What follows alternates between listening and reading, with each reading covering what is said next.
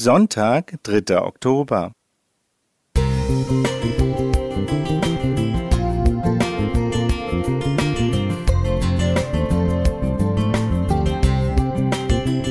Ein kleiner Lichtblick für den Tag.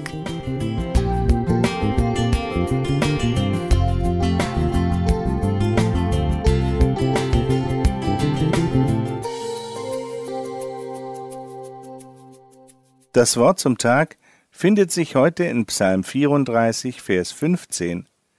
Lass ab vom Bösen und tue Gutes, suche Frieden und jage ihm nach. Ist der Friede auf der Flucht, so dass man ihm nachjagen muss? Wenn ja, wo findet er Unterschlupf? Wo ist sein Zuhause? Und wer jagt ihm nach?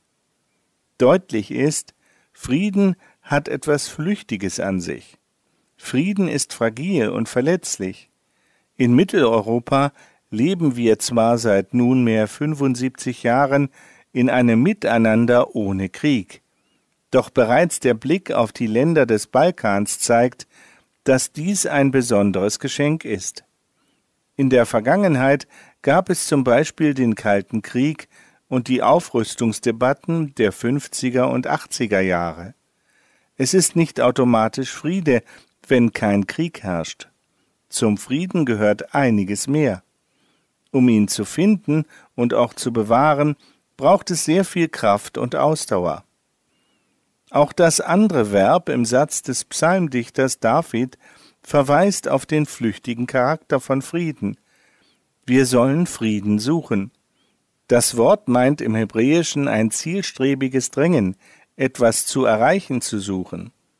An beiden Verben suchen und nachjagen wird klar, Frieden ist kein Zustand, der einmal erreicht für immer Bestand hat.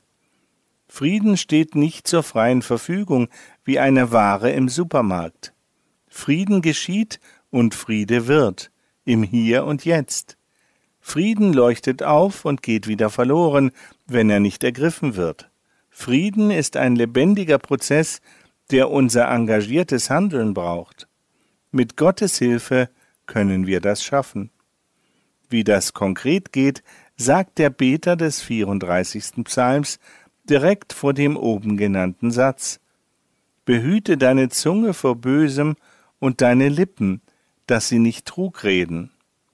Nach Frieden zu trachten und zu jagen, beginnt mit dem, was ich sage. O ja, das kennen wir aus jedem Streit ein falsches Wort und der Friede ist fort, um die Ecke und zur Türe hinaus.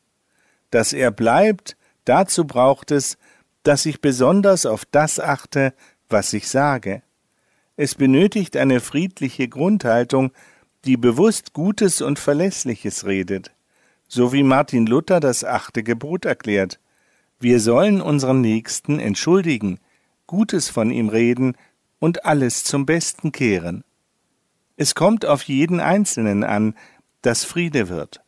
Denn wenn die Worte verrohen, ist es nicht weit zur Gewalt. Wer seine Worte nicht beherrschen kann, kann bald auch sich selbst nicht mehr beherrschen. Jesus ist uns auch hierbei ein Vorbild. Horst Jenne Musik